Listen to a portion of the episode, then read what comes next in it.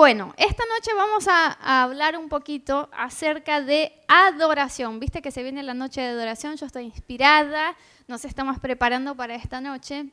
Y hace mucho que tengo en mi corazón eh, un mensaje para compartirles, si me anda esto, muy bien.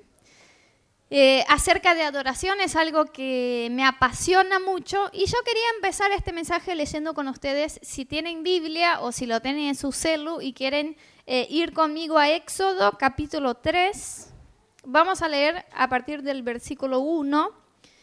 Es una historia muy conocida, creo que inclusive ya prediqué acá algún día acerca de esto, que es el encuentro que tiene Moisés con el Señor en el medio de la zarza de este árbol que se quemaba y, y no se consumía. Y dice así, Éxodo 3 a partir del 1. Un día en que Moisés estaba cuidando el rebaño de Jetro, su suegro, que era sacerdote de Madián, llevó las ovejas hasta el otro extremo del desierto y llegó a Horeb, la montaña de Dios. Estando allí, el ángel del Señor se le apareció entre las llamas de una zarza ardiente, y Moisés notó que la zarza estaba envuelta en llamas, pero no se consumía. Así que pensó, qué increíble, voy a ver por qué no se consume esa zarza. Y cuando el Señor vio que Moisés se acercó a mirar, lo llamó y dijo, Moisés, Moisés, aquí me tienes, le respondió. No te acerques más, le dijo Dios. Quítate las sandalias porque estás pisando tierra santa. Yo soy el Dios de tu padre, soy el Dios de Abraham, de Isaac y de Jacob. Vamos a hacer una pausa ahí. Nadie tiene dudas de que Moisés en este día, en esta circunstancia, tuvo un encuentro personal con la presencia de Dios. ¿Sí? O sea, nosotros sabemos que Dios es omnipresente. Dios está en cualquier lugar y en todos los lugares al mismo tiempo. Dios está en todo. Y también sabemos que después del sacrificio de Jesús en la cruz, incluso el Espíritu Santo habita en nosotros. Entonces tenemos la presencia de Dios en nosotros y Dios puede estar en todos los lugares. Dios no es que cuando nos visita acá tiene que dejar de visitar a otra iglesia o a otro pueblo porque solo puede estar en un lado. Pero aún así vemos en la Biblia encuentros puntuales donde personas probaron de la presencia misma de Dios ahí donde estaban. Y eso es uno de ellos. Moisés está caminando Ve un árbol que se consume en fuego, le llama la atención y cuando se acerca, desde ahí le habla Dios directamente y le dice, Moisés, el lugar donde estás es santo. ¿Qué quiere decir eso? Estás en la presencia misma de Dios y Dios ahí le iba a hablar. Entonces sigue diciendo, eh, versículo 5, al oír esto, Moisés se cubrió el rostro, pues tuvo miedo de mirarle a Dios. Pero el Señor le siguió diciendo, ciertamente he visto la opresión que sufre mi pueblo en Egipto, los he escuchado quejarse de sus capataces y conozco bien sus penurias. Así que he descendido para librarlos del poder de los egipcios y sacarlos de ese país y llevarlos a una tierra buena y espaciosa que abundan la leche y la miel. Me refiero al país de los cananeos, hititas, amorreos, fereceos, heveos y jebuseos. Han llegado a mis oídos los gritos desesperados de los israelitas y he visto también cómo los oprimen los egipcios. Así que disponte a partir y voy a enviarte al faraón para que saques de Egipto a los israelitas que son mi pueblo. La presencia de Dios está ahí, Dios le está hablando a Moisés cara a cara, se puede sentir, hay el fuego en el árbol, hay señales, Dios se está manifestando, le dice, tengo un propósito para tu vida, tengo un llamado para tu vida. Y miren lo que dice Moisés, versículo 11. ¿Y quién soy yo? Versículo 12 dice, yo estaré contigo, le respondió Dios, y te voy a dar una señal de que soy yo quien te envía. Hay muchas cosas que me llaman la atención en este encuentro de Moisés con la presencia de Dios, porque también en nuestras vidas hay momentos puntuales donde vamos a tener un encuentro con la presencia de Dios. ¿Sí? Vuelvo a decir, la presencia del Espíritu Santo está habitando en vos, la presencia de Dios está en tu casa, la presencia de Dios está acá en la iglesia, pero hay momentos donde nosotros sabemos que estamos probando un encuentro vivo con la presencia de Dios. Y muchas cosas pasan cuando estamos en la presencia de Dios. Algunas de esas cosas me llaman mucho la atención en este encuentro puntual de Moisés con el Señor. Y una de las cosas es que en ese encuentro Moisés recibe un propósito. No sé si ustedes se acuerdan el contexto de esa historia, pero Moisés está muy frustrado, está muy decepcionado con sus acciones y hace muchos años que dejó sus sueños de ser usado por Dios o de ser alguien influyente por las cosas que hizo y está en un momento donde su vida era estar en un pueblito alejado de su familia, alejado de sus orígenes y ahí vivía una rutina todos los días y no tenía propósito. Y cuando tiene ese encuentro con la presencia de Dios, lo primero que Dios hace es darle a Moisés una palabra que le cambiaba toda su vida y le enfocaba en un propósito que Dios mismo había diseñado para él. Y eso pasa cuando vos y yo tenemos un encuentro con la presencia de Dios. Podemos estar en un momento de crisis, de miedo, de dudas, de frustración, de sentir que estamos perdidos, de sentir que no tenemos propósito. Y un único encuentro con esa presencia de Dios cambia todo esto y nos da un propósito. Otra cosa que pasa con Moisés es que Dios ahí le va a hablar de su identidad, porque me llama la atención que en medio a todo ese poder y el fuego y la voz de Dios, Moisés le hace una pregunta a Dios que tenía que ver con su crisis personal. Y lo que Moisés le dice a Dios es, ¿quién soy yo? O sea, Señor, vamos a empezar desde el principio. Me estás hablando de un pueblo que clama, que lo escuchaste, que me vas a enviar. Y yo no sé quién soy. Y Dios en este encuentro con Moisés le va a afirmar su identidad. Le va a afirmar quién es, para qué nació, qué propósito tiene. Entonces nosotros podemos tener muchas crisis de muchos años, porque eso no era algo sencillo que Moisés estaba pasando en los últimos tres meses, era algo de muchos años que él venía cargando en su corazón. Y con un solo encuentro con la presencia de Dios, algo pasa en tu corazón que esta identidad es resuelta. Y vos salís de ese encuentro con Dios sabiendo quién sos, qué capacidades tenés y qué propósito tenés. Otra cosa que me llama la atención es que Moisés en este encuentro con la presencia de Dios recibe respuestas.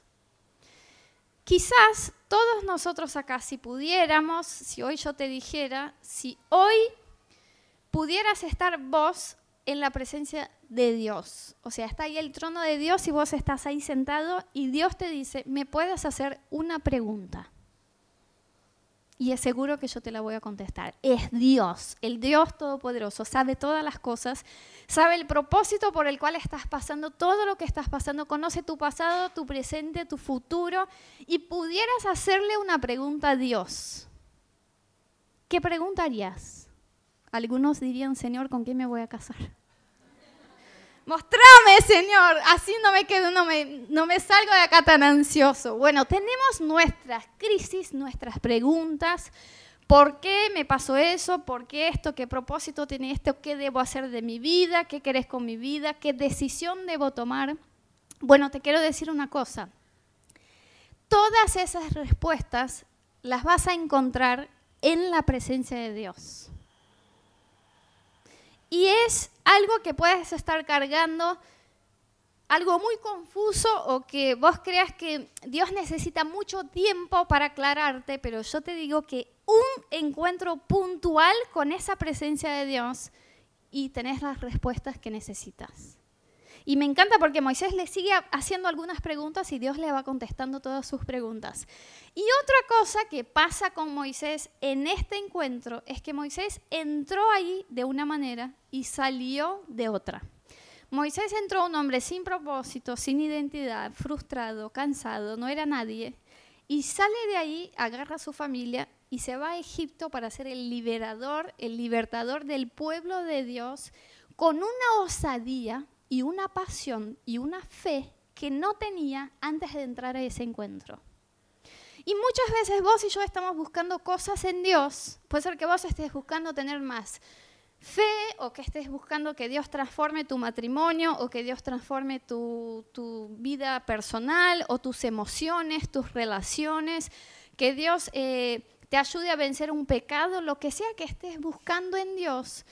Y que puede ser algo que incluso venís haciendo muchos intentos en un solo encuentro con Dios. Podés salir y es algo que no se puede explicar porque lo, lo que les quiero decir con esto es que en la presencia de Dios está el poder de Dios.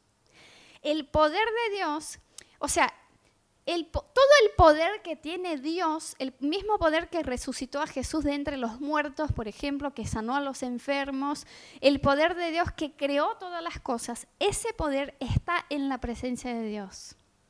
Y cuando nosotros tenemos un encuentro con esta presencia, algo pasa que no es natural, que no se puede entender, que nos transforma de adentro hacia afuera.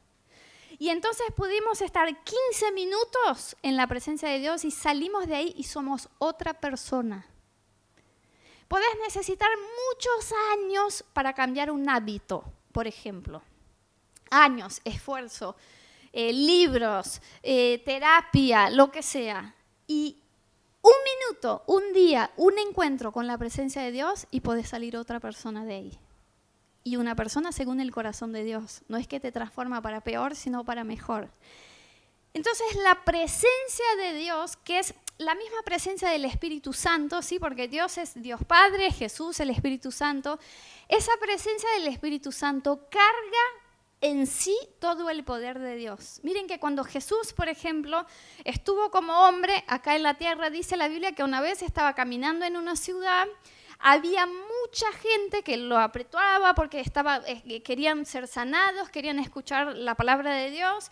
Jesús está ahí pasando y dice la Biblia que había una mujer que hacía muchos años tenía un problema de salud, que tenía un sangrado, una hemorragia, que pasó por un montón de médicos, pasó por todo lo que podía hacer, gastó plata y no la pudieron solucionar. Y dice la Biblia que esa mujer creyó en su corazón que al acercarse a Jesús y tocarle, nadie le había dicho eso, pero ella lo creyó, iba a ser sanada.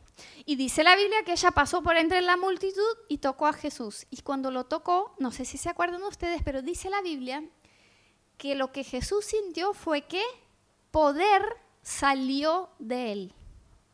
Entonces dice, ¿qué pasó? ¿Quién me tocó? Y los discípulos dicen, Señor, 85 personas te tocaron. No, no, no. Alguien me tocó distinto.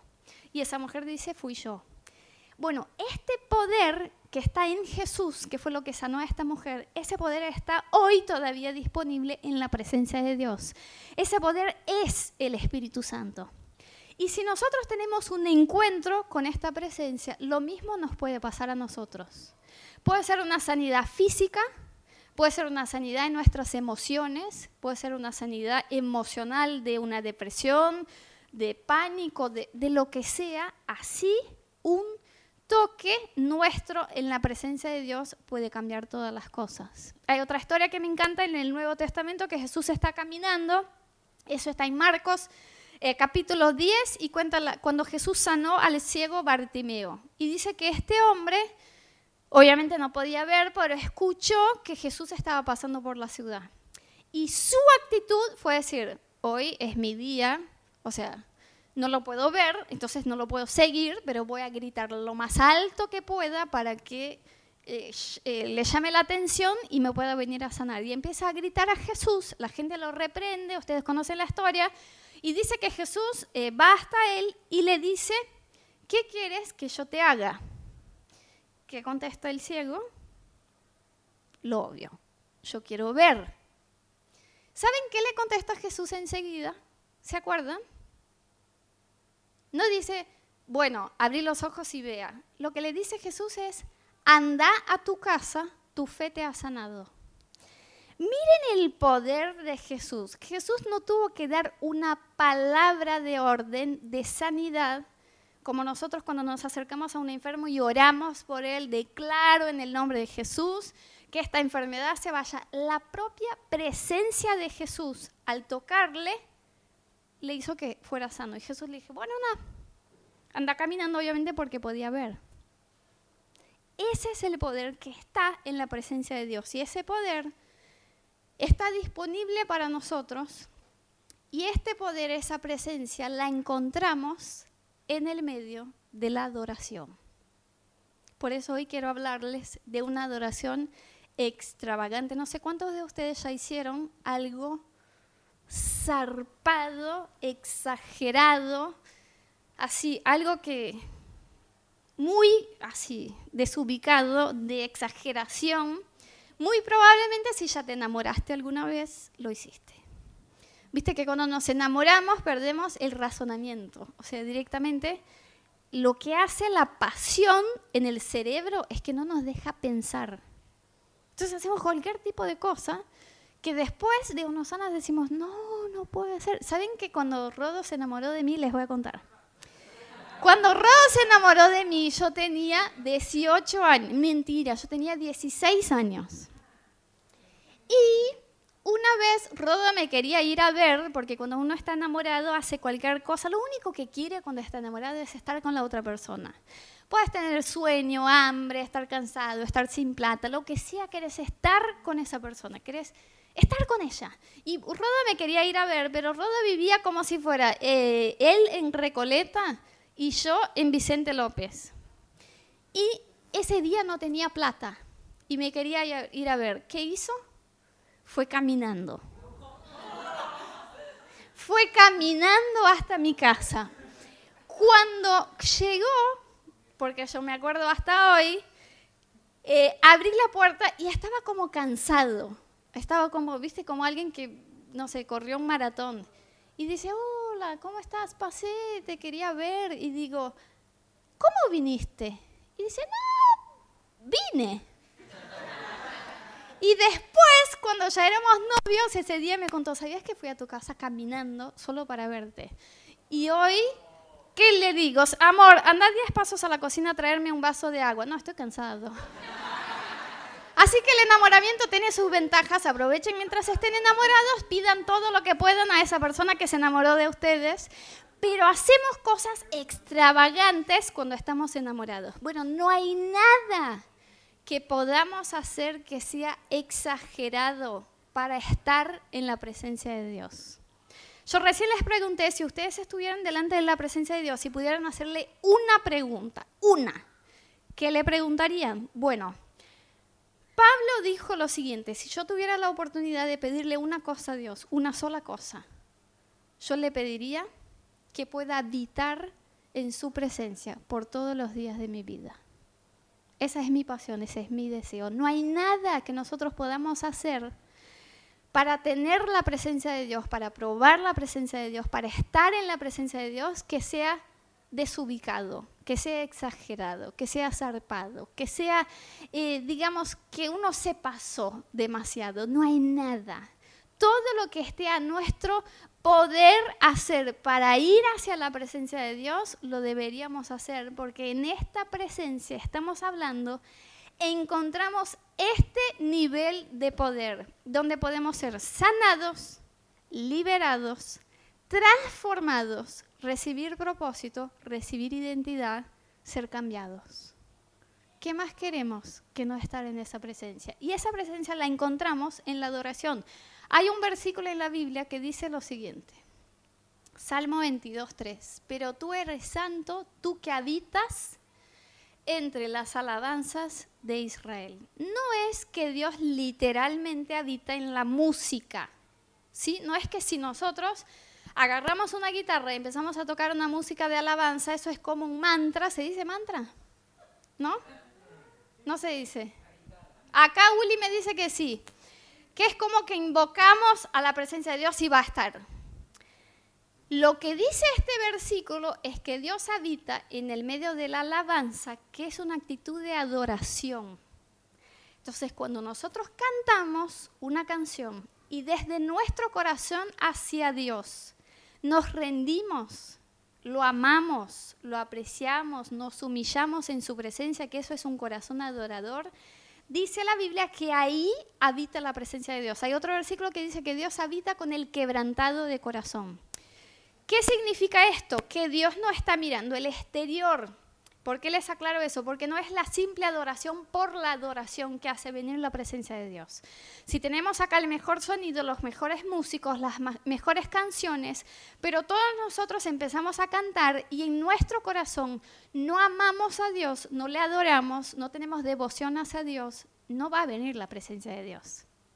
A cambio, si empezamos a cantar con cualquier guitarra media sin cuerdas y levantamos nuestras voces y nuestro corazón deseamos a Dios y lo amamos, esa es la adoración que atrae a la presencia de Dios. ¿Se entiende? Porque Dios siempre está mirando el corazón, no podemos engañarlo. Podemos hacer algo desde afuera, un ritual. La Biblia dice que Jesús los advirtió, dijo, este pueblo me honra con sus labios, pero su corazón está lejos de mí, no es lo que estoy buscando. Dice también la Biblia que cuando Jesús se encontró con la mujer samaritana, le dijo, ustedes están buscando dónde adorarle a Dios, pero lo que no entienden es que Dios está buscando adoradores en espíritu y en verdad. Otra vez, Dios no está mirando el exterior, Dios no está mirando la canción, la luz, Dios está mirando los corazones que están cantando esa canción. Entonces, lo que atrae la presencia de Dios y donde habita esa misma presencia que se encontró con Moisés, que encontró el ciego Bartimeo, esa misma presencia que encontró la mujer eh, con flujo de sangre que tocó en Jesús, ese poder nosotros lo encontramos cuando tenemos un corazón adorador. ¿Se entiende? Entonces, ¿qué pasa? Cuando Johnny, Uli, Rodo están acá y dicen, levanta tus manos, háblale a Dios, decirle algo de tu corazón, adorarle a Dios, lo que estamos haciendo es crear acá un ambiente de adoración donde vamos a expresarle a Dios lo que sentimos por Él, nuestro amor, vamos a rendirnos, vamos a vaciarnos de nosotros mismos para que esta actitud pueda traer la presencia de Dios, que sí ya habita en nosotros, pero que puede visitarnos de una manera especial. Y en esta presencia, chicos, todo puede pasar, todo, todo. Ustedes pueden salir de acá y sentir que sus vidas tuvieron un giro 360 grados por un segundo que estuvieron en esa presencia. En sus cuerpos físicos, en sus emociones, en su espíritu, pueden salir completamente transformados y esa es la intención de Dios. Ahora, ¿qué es lo que nos hace tener un corazón de adorador? Uno dice, bueno, si la presencia de Dios está todo ese poder, yo quiero esa presencia. Entonces, ¿cómo accedo a esa presencia? Porque como les dije, a Dios no lo engañamos. Decimos, bueno, vamos. Entonces canta la canción que es eh, la que viene la presencia de Dios. Saben que em, dice la Biblia que cuando David tocaba el arpa, arpa se dice igual, ¿no? Era tan fuerte la presencia de Dios que venía que Saúl, que era el rey de la época, cuando estaba eh, en opresión demoníaca, estaba angustiado, le llamaba a David, decía, hace eso que haces, que no sé qué es, a tu Dios para que yo me tranquilice. ¿Qué pasa? Dice la Biblia que David era un adorador. Entonces el corazón de David era un corazón rendido hacia Dios. Y Dios es como muy eh, blando, o sea, Dios es muy fácil que nosotros podamos atraer su mirada si estamos con un corazón sincero. Entonces David empezaba a cantar y no era que esa canción era mágica, sino que el corazón adorador de David atraía la presencia de Dios. ¿Qué pasaba? Esa angustia, era tan fuerte la presencia de Dios ahí que esa angustia de la vida de Saúl se iba. Y él se calmaba y luego cuando volvía a estar endemoniado le llamaba a David para que le volviera a cantar. Eso es lo que pasa. Ese corazón adorador es lo que atrae la presencia de Dios. Entonces, si vos estás buscando transformación, sanidad, liberación, propósito, identidad, un encuentro con la presencia de Dios, lo que debes buscar es tener un corazón adorador. ¿Y cómo? Me pregunto, ¿cómo uno puede tener un corazón verdaderamente adorador? ¿Cómo uno se enamora? ¿Qué pasa? Químicamente, físicamente, ¿qué pasa cuando uno se enamora? Cuando uno se enamora lo que pasa es que uno se asombra de la otra persona, en un buen sentido. Se puede usar en un buen sentido asombrarse, ¿no? O sea, se asombra que es una cosa que es una maravilla la otra persona. No, no podemos ver en ella algo feo, no podemos ver en ella algo malo, no podemos... Todo lo que vemos es perfecto. Decimos, esa persona es perfecta, entonces solo queremos estar con ella, solo queremos hablar de ella, solo queremos hablar con ella y hasta caminamos unos 30 kilómetros para ir a verla. Eh, después lo que pasa que es lindo en el matrimonio es que se va la pasión porque empezamos a ver lo feo que tiene la otra persona, pero se queda el amor, chicos. Se queda el amor, se va la pasión y el amor es lo que soporta los errores del otro. Rodo, te amo. Venía a caminar otros 30 kilómetros por mí. Bueno, entonces, eh, eh, ¿por qué estoy hablando de eso? Ah, porque quería decirles que lo que tiene que pasar es que tenemos que asombrarnos de Dios.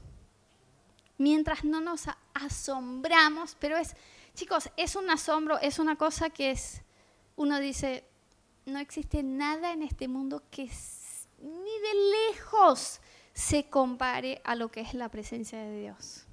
Y para asombrarnos de Dios tenemos que conocerlo, porque no podemos amar o admirar a alguien que no conocemos. Tenemos que conocer el poder de Dios. Imaginen lo siguiente. El primer libro de la Biblia, que es Génesis, empieza contando la creación del mundo. Y empieza contando como este Dios, que estamos hablando de adorar, de alabar, de conocer, creó todo lo que existe. Los planetas, la Tierra, el Sol, la Luna, las estrellas, el mar, los árboles, la vegetación, los animales, el ser humano. Dios hizo esto. Ahora les voy a decir cómo con su palabra. O sea, Dios dijo aguas, tierra, luna, sol. Dios dijo y pasó a existir. Ahora, este Dios que creó todas las cosas, que gobierna sobre todas las cosas, porque todos los días sale el sol y se baja el sol y vuelve a salir el otro día, porque Dios lo ordena. Este Dios que es perfecto, que es el creador, que tiene ese nivel de poder está preocupado por tener una relación personal con vos. Hay 7 billones de personas en el planeta, 7 billones y algo. Aún así, Dios te hizo de manera única y dice la Biblia que Dios conoce tu vida desde antes de que fueras un embrión en la panza de tu mamá. Y es tan asombroso, porque no hay otra palabra, pensar que un Dios con este nivel de poder, gente, Dios no necesita compañía. No es que Dios se sentía solo en el universo y dijo, voy a crear unos seres para estar conmigo. Dios es perfecto. En Dios está la plenitud de todas las cosas. Dios lo hizo por amor. Dios quiso crearnos para estar con Él. Y es asombroso pensar que este Dios que tiene este nivel de control del universo, que gobierna sobre todo, se baje al nivel de enviar a su Hijo para morir por nosotros, para garantizar que vamos a estar toda la eternidad con Él. Saben que cuando Job pasó por eh, todo el sufrimiento por el cual pasó, que se murieron sus hijos, su familia, se enfermó, perdió todo, perdió plata, bueno, todas las tragedias que pueden pasar a alguien le pasaron a él. Él empieza a tener una charla con Dios, ¿no? Al principio dice, Señor, vos sos el Dios de todas las cosas, ¿sabes? Y luego se va enojando con Dios por la influencia de unos amigos que le decían, mira, que si Dios te está haciendo esto o te está permitiendo esto, es porque fallaste. Y Job empieza a enojarse y empieza a tener una charla con Dios para decir, entonces muéstrame dónde fallé para que yo pueda entender por qué me está pasando todo esto. Va, esa charla es muy larga y llega a un punto donde Dios dice, bueno Job, vos querés venir a hablar conmigo como si estuviéramos en un tribunal, vos te crees muy justo, muy perfecto, entonces te voy a hacer unas preguntas. Y Dios empieza, ¿dónde estabas el día que creé los animales marinos? No me acuerdo de haber tomado tus consejos. ¿Dónde estabas el día que conté las estrellas y decidí poner esa cantidad de estrellas en el universo? ¿Dónde estabas cuando yo ordeno al sol que nazca todos los días, que se levante y que tenga esa exacta temperatura para que no los queme ni los deje morir de frío. Donde, y Dios empieza a decirle, mira, si querés charlar así de juez para juez, yo te puedo mostrar hasta dónde va mi poder y quién sos vos. Ahora, este Dios, bueno, y la historia termina bien porque Job después dice, a Dios yo lo conocía de escuchar y ahora no. Ahora tuve un encuentro personal y lo conozco de vivir con Él. Este poder de este Dios que creó todas las cosas, que uno no... Nosotros no tenemos ni el control de los látidos de nuestro corazón. Viste que cada tanto sale una noticia de una muerte súbita.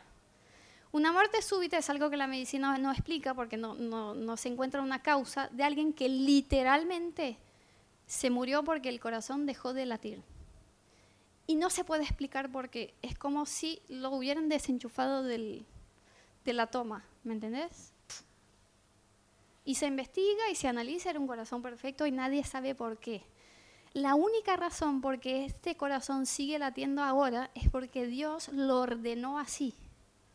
O sea, este es el control, es el poder del Dios del universo y aún así Dios hace todo el esfuerzo que hace para traernos hacia su, su presencia, para estar con Él. Tanto que nos envió a su Hijo como hombre a esta tierra para morir por nosotros. Y cuando Jesús estaba en camino hacia la cruz, la gente lo insultó, lo juzgó, lo criticó, lo acusó y le dijeron, si vos sos Dios, como estás diciendo, ¿por qué no demostrás ahora tu poder y bajás de la cruz? O sanás tus heridas. O sea, es una incoherencia. Vos decís que sos Dios, ahora te estamos maltratando y tu cuerpo está sangrando y te vamos a matar en una cruz. Y ahora, imagínense que Jesús era Dios. Y de hecho, podría haber mandado un rayo, un fuego, cualquier cosa, para demostrar a ellos que era Dios, o haber pedido a Dios que lo sanara, o decir, entonces no voy a la cruz, lo que fuera. Pero Jesús es tan perfecto que en Él no hay una gota de orgullo. Entonces Él se sometió a morir por tu vida y por mi vida para ganar nuestra salvación. Y este Dios perfecto ama a seres como nosotros que somos imperfectos. ¿Eso es o no es asombroso? El amor de Jesús por nosotros es una cosa asombrosa.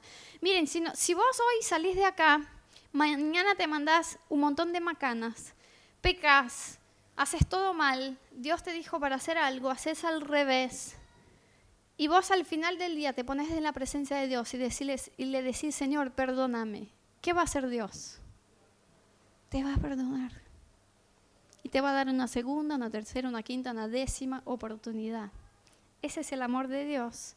De un Dios que es perfecto, que no nos necesita, pero que hace esas cosas porque quiere estar con nosotros. Y mientras no nos asombramos de este poder y de este amor no vamos a tener un corazón adorador, porque vamos a ver la adoración como algo exagerado, quizás como algo fanático o como algo sin sentido, pero ¿para qué tanto estar diciendo a Dios que lo amamos o que santo, santo, santo, digno, digno, digno, que ah, no entiendo, porque no nos asombramos de él. No nos asombramos de su presencia. Y entonces Cantamos, quizás, quizás ni cantamos, pero no tenemos el corazón que atrae la presencia de Dios, que es la presencia que nos transforma. ¿Me siguen? Y eh, es por eso que la adoración es algo raro para algunas personas. Imaginen ustedes que yo los meto en una sala donde no hay nada ni nadie, una sala, no hay puertas ni ventanas, una sala toda blanca, hay una cámara de filmación y te siento adelante de un desconocido y te digo, vas a estar ahí adentro una hora para hablarle a esa persona de las cosas más profundas de tu corazón. ¿No es una situación rara? Algunos directamente se iban a sentar y a estar una hora callados. O sea, yo con un desconocido y una cámara, no voy a hablar. Algunos que por ahí son más extrovertidos iban a decir, che, ¿cómo te llamas? ¿Quién sos? Bueno, yo soy tal, trabajo con tal cosa, algo, tal cosa. Algo ibas a charlar. Ahora, ¿qué pasaría si yo te pusiera eh, en esa sala, te dijera, mira, se va a sentar alguien adelante tuyo y vas a hablar una hora con esta persona de las cosas más profundas de tu corazón? Y cuando ves quién entra y se sienta ahí, es tu mejor amigo. Quizás un mejor amigo que no ves hace mucho tiempo. ¿Cómo iba a ser ese encuentro? ¿Qué haces acá? ¿Cuánto tiempo? Una hora no te iba a alcanzar para hablar con tu mejor amigo. Eso es lo que pasa en la adoración. La adoración es algo raro a los que no tienen intimidad con Dios.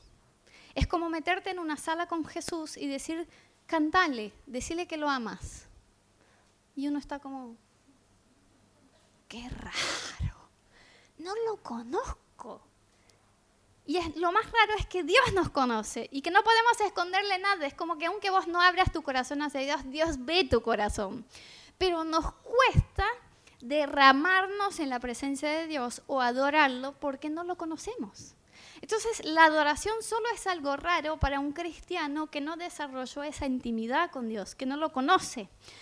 Y la adoración pasa a ser incómoda o hasta exagerada y fanática a alguien que dice, ¿por qué adoramos a Dios? O sea, es para tanto, porque ven a Dios como alguien eh, lejano, alguien que está allá y nosotros acá, y lo único que tenemos que hacer cada tanto es pedirle que nos bendiga y punto. No, no, no, Dios quiere que seamos amigos de Él, íntimos de Él. Y la adoración, en definitiva, es ese corazón rendido, ese corazón que se humilla a la presencia de Dios y para un cristiano que conoce a Dios y que ama a Dios, es un placer adorar. Así como para alguien que está enamorado, es un placer, es una alegría pasar una tarde con la persona que ama. Es un placer para nosotros adorar a Dios si lo amamos y lo conocemos. Ni siquiera haría falta pedir eh, vamos ahora con todo a adorar a Dios porque sería lo que nos apasiona, lo que nos asombra, lo que es fácil para nosotros. Entonces muchas veces vemos, ¿no? Por ahí ves, decís, hay personas que levantan la mano, que lloran, que se arrodillan. Si ustedes vieran el último adrenalina, lo que hicimos acá tenemos todo filmado uno dice, eso es una locura, ¿por qué están bailando así, gritando así, saltando así? Es un asombro que tenemos con lo que Dios está haciendo en nuestras vidas. Y eso no, no puede ser, no llega a ser fanático. Porque es poco, por lo tanto que la presencia de Dios hace en nosotros, es poco como podemos demostrarle nuestra emoción. Así que yo quisiera mostrarles un video muy cortito, el video tiene un minuto y quiero mostrarles algo que para nosotros, en nuestra cultura, es considerado normal, es considerado comprensible y es considerado bueno, incluso. Nadie ve eso como algo que no se puede entender. Eh, así que quisiera mostrarles una parte de este videodito. Tengo un versículo más, espera Diego, un segundo que Salmo 149 que dice lo siguiente, que se alegre Israel por su Creador, que se regocijen los hijos de Sión por su Rey, que alaben su nombre con danzas, que le canten salmos al son de la lira y el pandero, eran los instrumentos de la época. Hoy tenemos batería, guitarra y teclado, lo lean así, porque el Señor se complace en su pueblo. Hay algunos que dicen, che, ¿se puede? aplaudir en la iglesia. Ahí está la presencia de Dios. ¿Se puede tocar la batería? ¿Se puede saltar así? Pero estamos en la exactamente, estamos en la presencia del Dios que envió a su Hijo como hombre por nosotros para salvarnos. Y no solo ganamos la eternidad en el cielo, sino que en esta tierra fuimos restaurados, perdonados, sanados, liberados y transformados por su amor. ¿Y qué quieren que hagamos? Oh, santo. Estamos Y dice la Biblia, así que sentite libre, porque dice la Biblia, canten con danzas al son de la lira y del pandero. Hagan lo que hicimos en el adrenalina por la presencia de Dios. Pero bueno, quisiera mostrarles un video ahora sí eh, de algo eh, que en nuestra cultura es muy normal, que lo vemos bien y que demuestra un poco, eh, ¿cómo puedo decir?, la pasión que el ser humano puede demostrar por algo que le encanta, por algo que le asombra, ¿sí? Que mm, las luces, muy bien, podemos bajar un poquito las luces, así lo vemos mejor. El idioma no importa, ¿eh? porque no está en, español, pero lo van a sentir.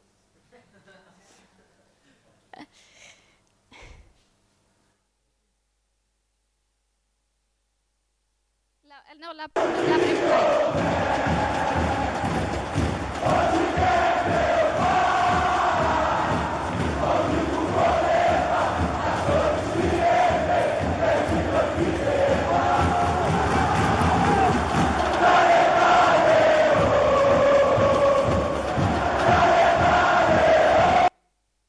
Bueno, esto te voy a decir, esa gente muy probablemente se endeudó para estar en esta cancha ese día, para ver a su equipo. Estuvieron horas en una cola, eh, estuvieron parados quizás tres o cuatro horas, estuvieron gritando y cantando toda una tarde por un equipo que nunca hizo nada por ellos, que no les va a dar plata, que si gana el equipo ellos no se vuelven millonarios, que no les cambia nada en la vida, aún así la pasión por el deporte les hace manifestar su euforía de esta manera. Y nosotros consideramos algo raro o fanático o quizás exagerado que podamos expresarnos hacia Dios, levantar nuestras manos, llorar, arrodillarnos, saltar, cantar, hasta podemos aburrirnos en un momento de adoración, por no estar asombrados con la presencia de Dios. Y nosotros, los mismos, podemos estar tres horas gritando en una cancha y salir de ahí sin voz, sin plata, sin fólego, porque estuvimos cantando a un equipo de fútbol.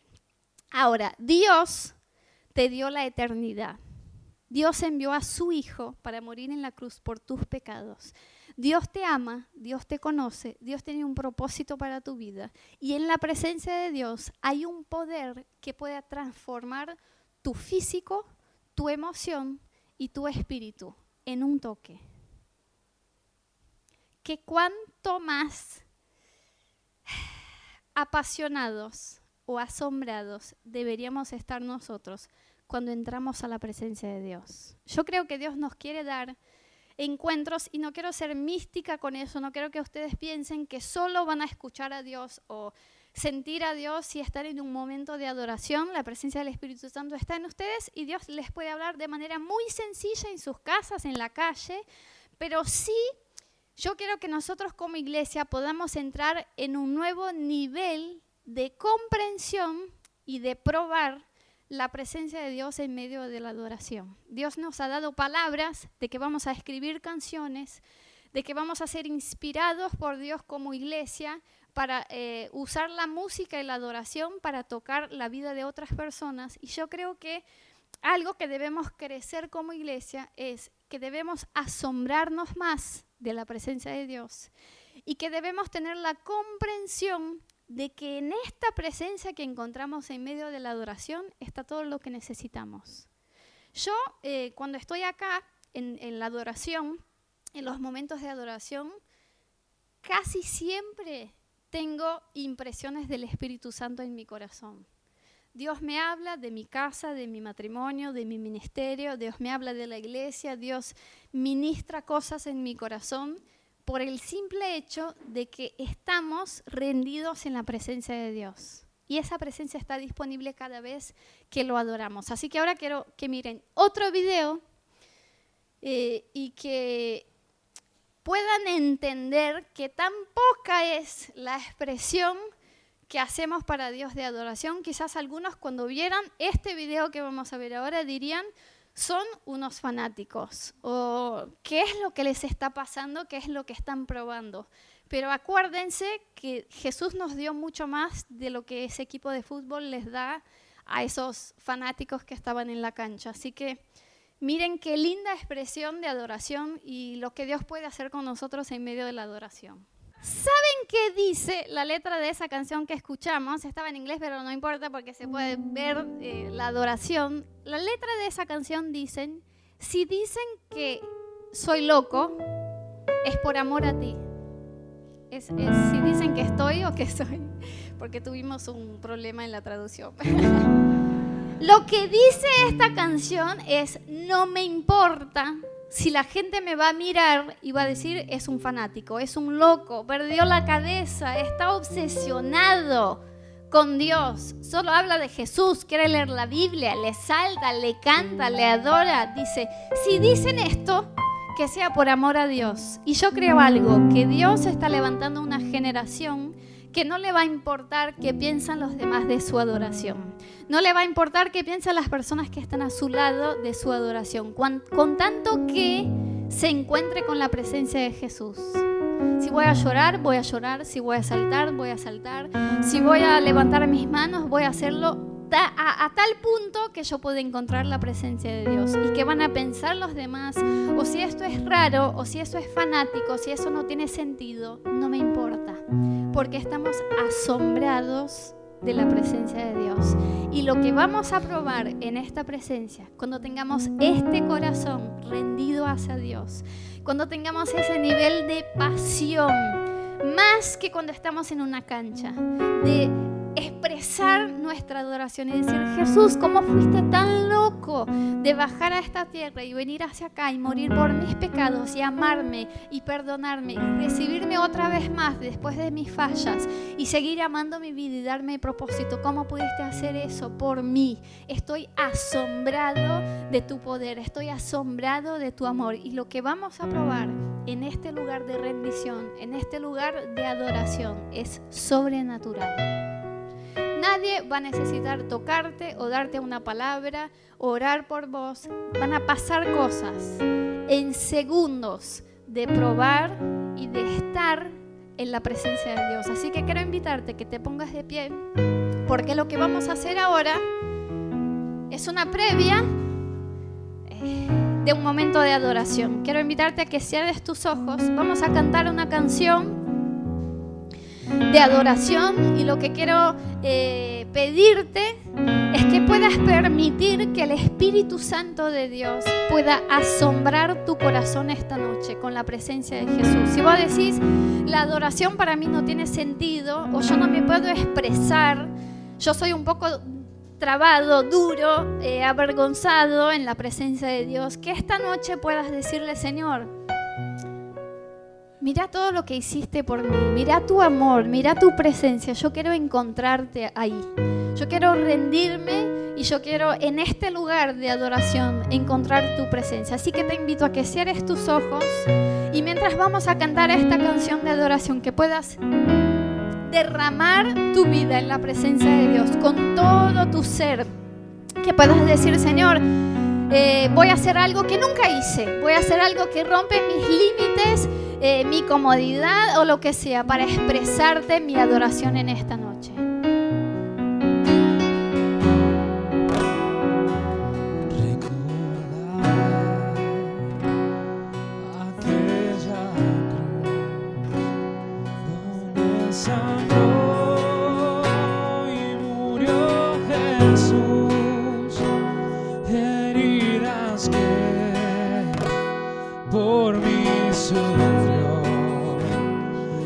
crucificado.